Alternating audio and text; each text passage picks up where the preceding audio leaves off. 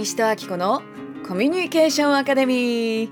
おはようございます。西戸明子です。いや皆さんぐんと寒くなりましたけれどもお元気でしょうか？私はとんでもない寒がりでございますのでもう昨日はですねあのすごくあったかくして出かけたんですけれどもあったかくしすぎてちょっと汗かいてしまうぐらい暑かったっていうね。いやなかなかね。逆に体冷えて危ないやろっていう感じですけれどもきっとそんな人は私だけじゃないはず。どうでしょうか。さあそんな週末何をしていたかと言いますと私は海猿を全巻あれ12巻まであったかな。漫画を読み切りました。はい。先週ね海上保安庁で講演をさせていただきましてこの初めて海上保安庁という組織がえー、一体どんなことをしてくださっているのかということを、まあ、知ったわけなんですね。すごいですよ海上保安庁って言ったら、まあ、海の警察海の消防ということでね、まあ、船だけかと思いきや違うんですよね飛行機それからヘリコプターも乗ってくれてますしそれでやっぱり早く移動しないといけない時もありますからね船じゃ間に合わない時もある。ね、それから領海海を守ってくれて海の治安を確保してくださってそれから海でねまあいろんな事故とかもありますから命を救いまた海にオイルとかがこうこぼれてしまったらねその海を守るということもやってくださってる災害に備えてまた海いろんなこと測ったりとかね測量もいっぱいやってくださってますし海の交通の安全っていうのも守ってくださってますよね。いやもう本当にあのどんだけっていうくらい海上保安庁のお仕事っていうのはものすごく多岐にわたるんだなということを知りまして、まあ、それで私「海猿」っていうあの映画も漫画も何も読んだことなかったんですよね。それで映画見ようと思ったらなんかあれネットでは見られなくなってましてああそうかと思ってねそれでまあ漫画全巻読んだんですけれどもいやもうすごいですねもうなんなんという働きを皆さんしてくださってるんでしょうか。あの全然知りませんでした。こんなにもその海上保安庁というねところにお勤めの1万何千人という方々が日本の周りの海を守ってくれてるから私はこんなに安心して暮らせてるんだと。ねしかも命がけですよ。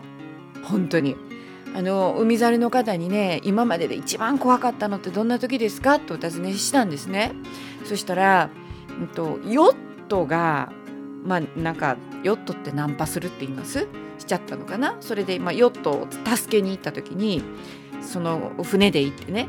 で船からヨットに移って、まあ、作業をしてたんだけれどもその自分たちが乗ってきた船がそのヨットの上にバーンって乗っちゃったんですって。でその時にマストっていうのかな？あのバーン伸びてる棒があるじゃないですか。全然ボキャブラリーないし。あのヨットのね帆を張るために伸びてるボールがあります。ボールじゃないわ。棒がありますよね。ポールね。あれが折れてバーン倒れてきて。で自分の目の前にダーンって倒れてきたんですって。でそのヨットの上に船乗ってるからそのもう船とヨットの間の隙間みたいなところでもうギリギリやったらしいですね。いやあれは怖かったですって言われていやもう本当に命がけで皆さん守ってくださってるんですよね日本の海を。それでまあ直接そのお会いした海上保安庁の方々が本当に皆さん素敵な方々ではいもうそれで大好きになりました私皆さんのことが。もうなんか本当に帰るのが名残惜しかったぐらいもうなんかまた来ますねってもういや混んでもいいって言われそうですけど また来ますっていう感じでね、うん、でもあこんな素敵な方々がこんな命がけで仕事してくださってるんだとね。もうそこに海猿も呼んでもう私もより心が動かされまして。それでね自分に何が起こったかというと、はあ、もっと自分を役立てたいっていやだって命がけで日本の海を守ってくださってる方がいっぱいいるんですよね。ねそれなのに私はもっとできることがあるんじゃないかって思ったんですよ。いやそんな方々にねそもそもねコミュニケーションを教えてほしいって言ってもらえたことがもうめちゃくちゃありがたいなと思ってえもう私で役に立てますって。いやもう全然何でもやりますっていう感じなんですよね。それで、まあ、海猿呼んでいや本当に結構真剣に考えました。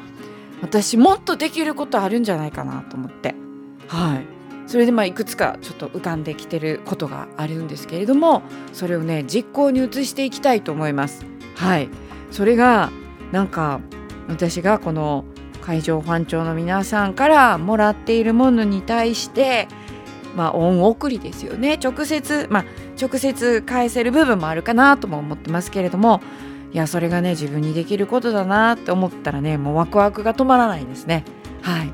でその一つとしてあこれやろうと思ったのがはい。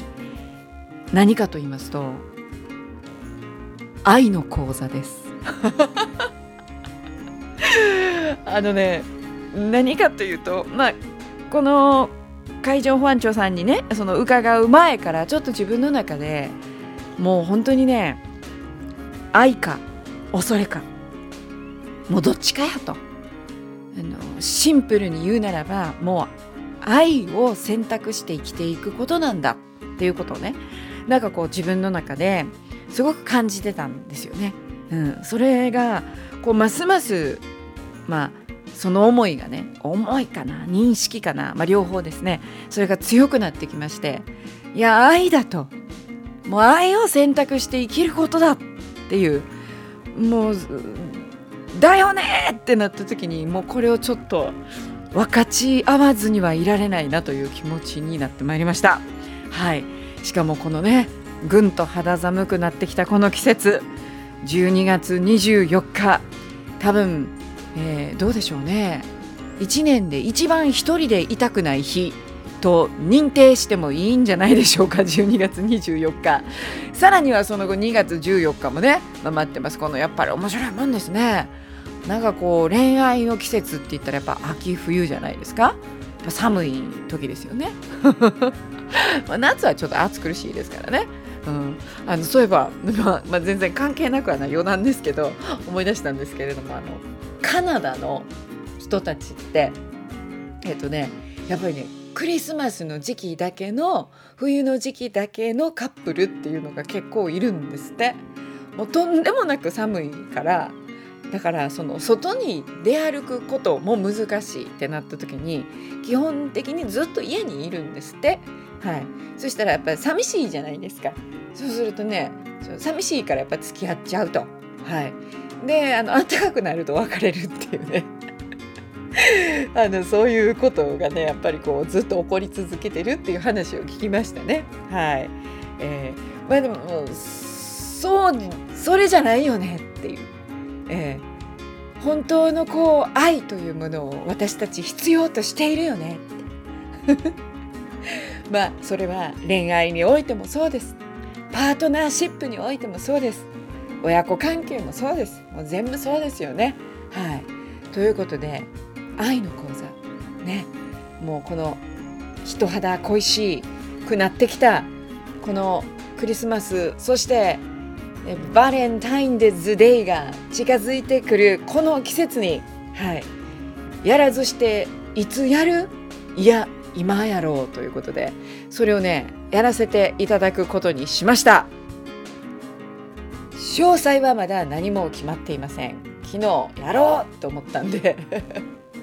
ただ私の中にその時浮かんだ曲はもうビートルズです。All you need is love. じゃんじゃじゃじゃじゃんね。えー、愛こそは全て。はい。もう必要なのは愛だけさという。この愛をもう誰もが本当は求めていますよね。これはもう間違いないと思います。はい、これはあの恋愛というものや結婚というものを求めていないという方がいたとしても愛は求めていらっしゃると思います。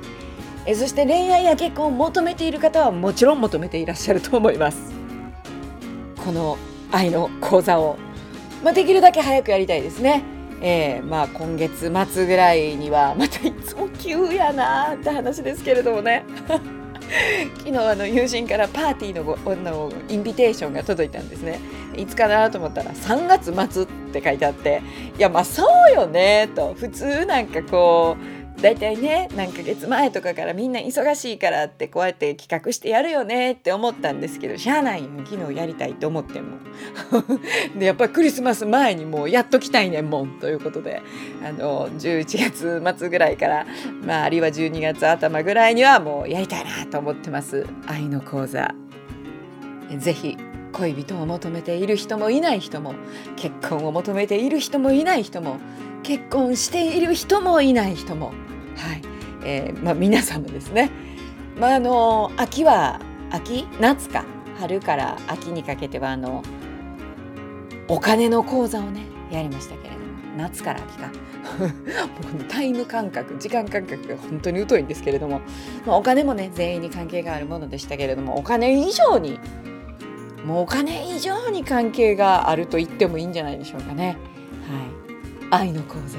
やりますんで皆さんちょっと詳細できるだけ早く練りますから。あのもちろんねあのアーカイブで見ていただけるようにまたしますので予定がなくても参加していただける講座にしますけれども、はい、できるだけ早く詳細を詰めて皆さんにご案内できるようにしたいなと思っています。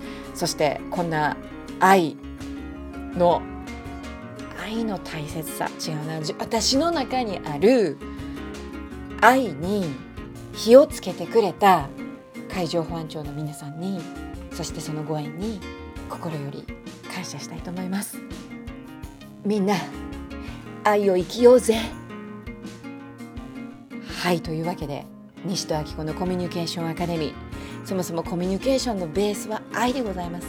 愛を分かち合うこと。ねこれコミュニケーションだと私は思っております。はい。いや愛を生きよう。今日はちょっと月曜日から暑苦しい西田明子でございました。皆様どうぞ今日も良い日をお過ごしください。失礼いたします。